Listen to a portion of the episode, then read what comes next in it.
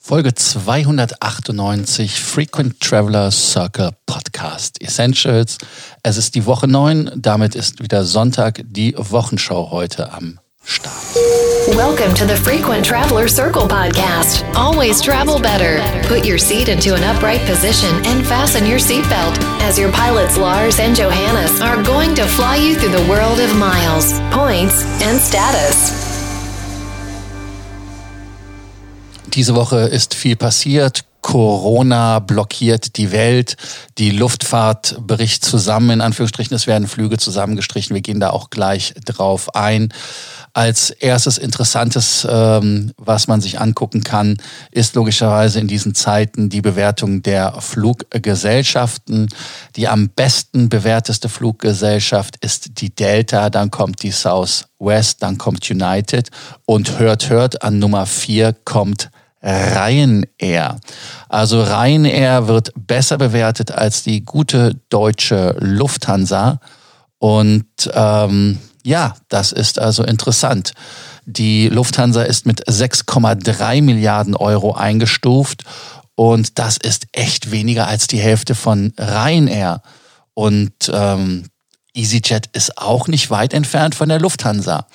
Und ähm, natürlich ist das für einen Carrier, der international fliegt, wesentlich schwieriger in diesem Umfeld, im Marktumfeld. Äh, ich glaube auch, dass Ryanair da bald äh, ja eingeholt wird, ich sage jetzt mal von der Realität, weil natürlich Europa auch davon betroffen wird. Also insofern können wir da einfach mal schauen, was da passiert.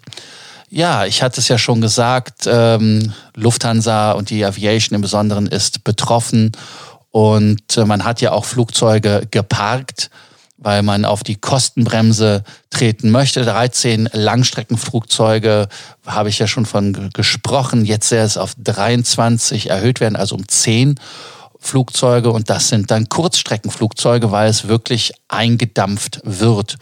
Und ähm, das merkt man, dass die Zeiten damit echt härter werden. Auch andere Fluggesellschaften sind davon betroffen. Die Brussels Airlines, natürlich auch einer der Lufthansa Group, ähm, sagt, dass in den Märzwochen 30 Prozent der Flüge nach Mailand, Mailand, Linate, Malpensa, Rom, Venedig, Bologna entfallen. Also man dünnt auch überall aus. Es ist jede Fluggesellschaft betroffen. Komischerweise aus dem Mittleren Osten da, ja, wo man immer von Erfolgsgeschichten normalerweise hört, von denen hört man gar nichts, dass da etwas passiert.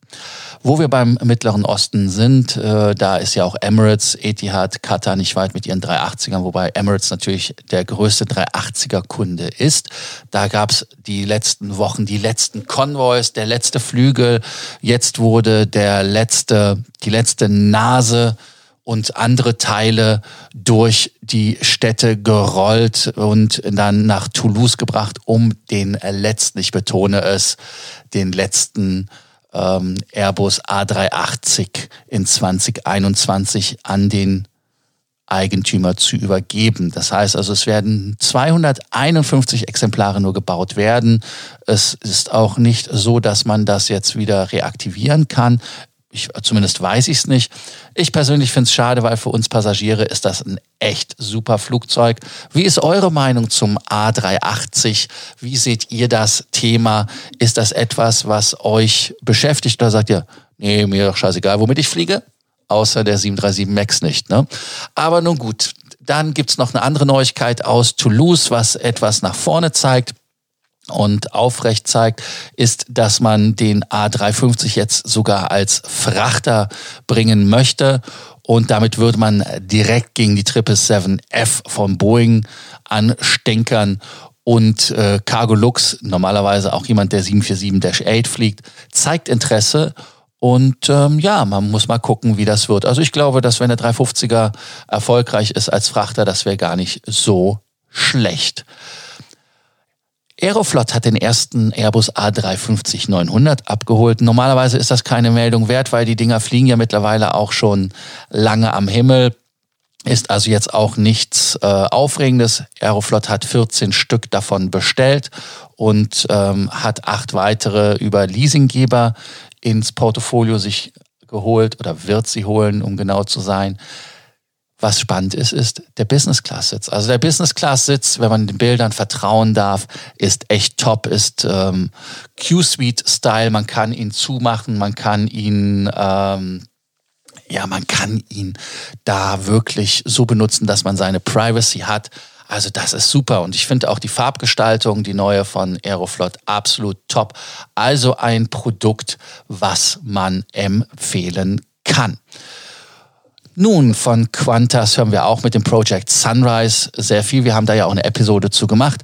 Man möchte von Australien direkt nach London oder New York fliegen, hat dafür auch spezielle A350 1000 bestellt, die ab 2023 ausgeliefert werden sollen. Man hat einen wichtigen Schritt nach vorne getan. Man hat ja die Testflüge gemacht, da hatten wir auch von erzählt. Und bei diesen Testflügen ähm, hat sich dann einiges herausgestellt, was man bei der 787-9, das war das Flugzeug, mit dem man es gemacht hat. Und jetzt hat man sich mit der Luftfahrtaufsicht, der CASA, das ist die australische Luftfahrtaufsichtsbehörde, das sogenannte Fatigue Risk, also diese Einschlafgefahr bei Flügen von mehr als 20 Stunden dauern, äh, Dauer, ähm, auch abgenickt. Allerdings sind die Piloten nicht so ganz happy, aber schauen wir mal, was da wird. Also da wird auch was passieren. Das wird ein spannender Flug, weil das werden dann die längsten Flüge der Welt. Etwas Neues aus der Welt von Qatar Airlines und American Airlines.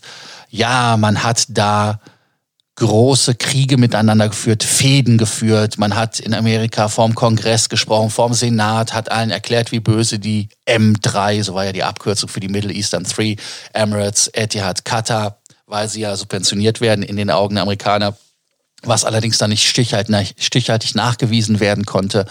Und dann sagen wir so, du kannst ihn nicht besiegen, dann musst du mit ihnen sympathisieren und dich mit ihnen ja in eine engere Partnerschaft begeben. Und das hat American Airlines, Doug Parker und Akbar al-Bakr, die beiden CEOs der Firma, getan. Sie haben die Friedenspfeife geraucht und haben Codeshare Agreements unterzeichnet. Man will sogar mit äh, American Airlines direkt nach Doha fliegen, direkt ins Feindesgebiet, ins ehemalige natürlich. Jetzt ist man ja wieder Big Brother, man ist Freund. Da ist man also jetzt wieder absolut auf Bro-Linie.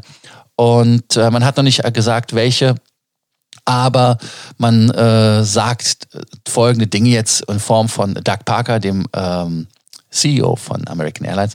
Die Gründe, die vor zwei Jahren dazu geführt haben, dass wir unsere Zusammenarbeit eingestellt haben, wurden beseitigt. Ja, also, äh, man hat sich also jetzt da äh, von dem ganzen Tovabu gelöst. Man vermunkelt, dass das aus dem Oval Office kam, dass man mit Qatar sich gut stellen muss sowohl Doug Parker als Oscar Muniz haben bei ähm, bei Trump damals äh, als, ja, sie haben vorgesprochen äh, bei der Fede. Der Einzige, der nicht dabei war, war der Delta-Chef Ed Bastian. Aber nun gut, jetzt ist es ein Friedensvertrag und für uns ist das nicht schlecht, weil natürlich damit viele neue Möglichkeiten sich ergeben.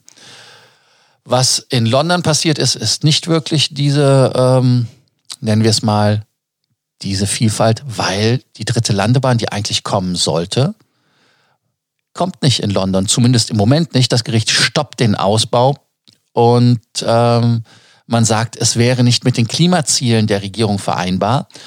Und äh, London Heathrow hat, um da mal ein paar Zahlen zu nennen, 80,9 Millionen Passagiere.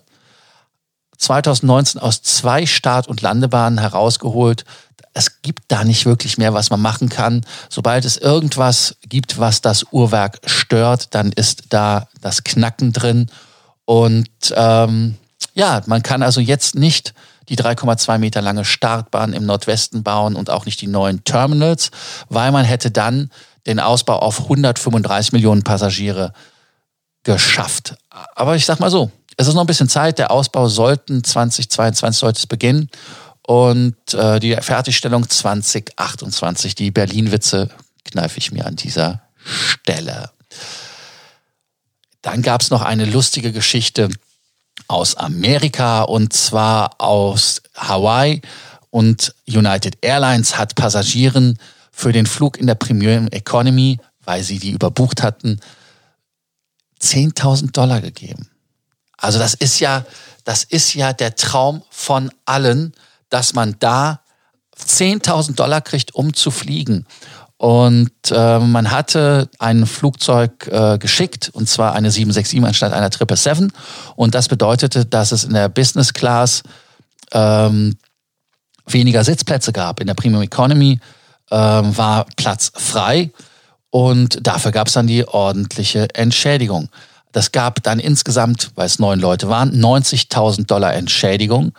Und ähm, die Frage ist natürlich, wie sieht das aus? Sind diese 90.000 äh, Dollar ähm, realistisch? Nein, es ist ein Travel Voucher. Ihr wisst ja selber, wie viele Leute Voucher verfallen lassen. Also am Ende des Tages kostet es die Fluggesellschaft nicht viel, weil diese Voucher ja, wenn sie eingelöst werden, kostet nicht viel. Wenn sie nicht eingelöst werden, ähm, kostet es natürlich gar nichts. Also insofern interessante Geschichte, lustige Geschichte, äh, die es da gibt.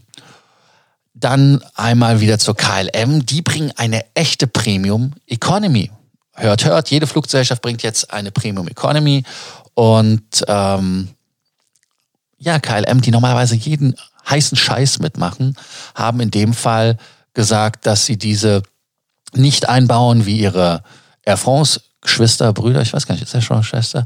Aber wie gesagt, äh, dann hat man sich dann doch äh, darauf besonnen, man möchte jetzt wie die Partner das auch machen und man hat jetzt eine Premium Economy. Die Sitze sind die gleichen wie der Rest, im Rest der Economy. Also es ist kein größerer Sitz oder sowas. Man will nur etwas mehr Beinfreiheit äh, machen und der Sitz kann sich etwas weiter nach hinten kippen. Und ähm, sie sind logischerweise zwischen der normalen Economy und der Business Class da. Also keine Überraschung. Dann gibt es aus Estland natürlich auch Neuigkeiten. Viele fliegen mit SAS, also Scandinavian Airlines oder Scandinavian Air Systems, wie sie heißen, wenn ich es richtig im Kopf habe, oder aber mit der LOT und da hat man Flugzeuge, da steht dann zwar LOT drauf oder SAS drauf, aber sie sind operated by Regional Jet und man erkennt das auch an der Registrierung zum Beispiel, dass die estnischen Maschinen EE haben Oh, Entschuldigung, ES haben, nee, EE, EE haben sie. Kommt komplett verwirrt, ES wäre Spanien.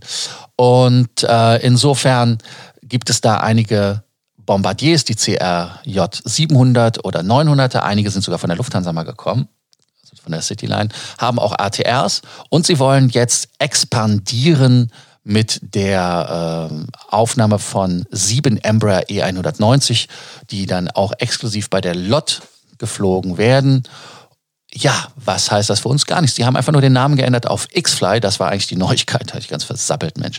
Und ähm, X-Fly ist der neue Markenauftritt. Man möchte da halt wirklich etwas frischer sein und man möchte signalisieren, dass man ähm, mit dem X exzellent unexpected, flexible ist. Und äh, das war am Freitag äh, der große Hit. Ähm, gab da auch äh, bunte Schoki und äh, Trinkflaschen und so weiter. Also das wurde dann gefeiert. Es gab dann auch neue ID-Karten und Lanyards. Also neuer bunter Auftritt. Mal sehen, wie das wird. Und die Lufthansa testet eine neue Ferienflugstrategie Richtung Kanada. Was soll man sich darunter vorstellen? Ab dem 1. Juni geht es nach Calgary unter einer Lufthansa-Flugnummer. Es werden aber eingesetzt die Airbus A330-200 ähm, von der ehemals Eurowings. Und ähm, das soll ein Ausgangspunkt für die Rundreisen sein in die Rocky Mountains. Das sagt man bei der Lufthansa. Die Flugnummern sind LH5452 und die 5453 Return. Und wie gesagt, 270 Sätze, äh, Sitze, Sätze, Sitze. Ähm, ja, mal schauen, was das bringt. Ich weiß jetzt nicht, wo das das Neue ist. Auf jeden Fall fällt Sun Express, da sie unter der Regie von Eurowings ein bisschen, ich nenne es jetzt mal verkackt haben, um es mal ganz auf Vulgo zu sagen, ähm, soll es unter der Lufthansa besser werden. Dann gibt es noch Neuigkeiten, außer dass Alaska Airlines ja jetzt auch der One World beitritt, was uns ganz neue Möglichkeiten bringt, hat sich die Delta und die Latam auf eine Partnerschaft eingelassen, die ab 1. April startet. und man wird mehr Code-Sharing machen, man wird auch gemeinsame Locations anfliegen. Das ist in der Sky-Team natürlich nicht verwunderlich. Schauen wir einfach mal, was das bringt. Und last but not least, was waren eure News der Woche? Gibt es etwas, was wir vergessen haben? Was denkt ihr zu dem, was wir gesagt haben? Und wie immer gilt natürlich, wenn ihr Sorgen, Ängste und Nöte habt, vergesst nicht zu schreiben. Da sind wir gerne für euch da. Abonnierbefehl gilt auch an diesem Sonntag für euch. Was soll ich euch noch sagen? Leider fällt nächste Woche die ITB aus, also ich bin dann nicht in Berlin. Aber ansonsten immer erreichbar für euch. Bis dann. Ciao. Freue mich. Thank you for listening to our podcast, Frequent Traveler Circle. Always travel better. and boost your miles, points, and status. Book your free consulting session now at www.ftcircle.com now.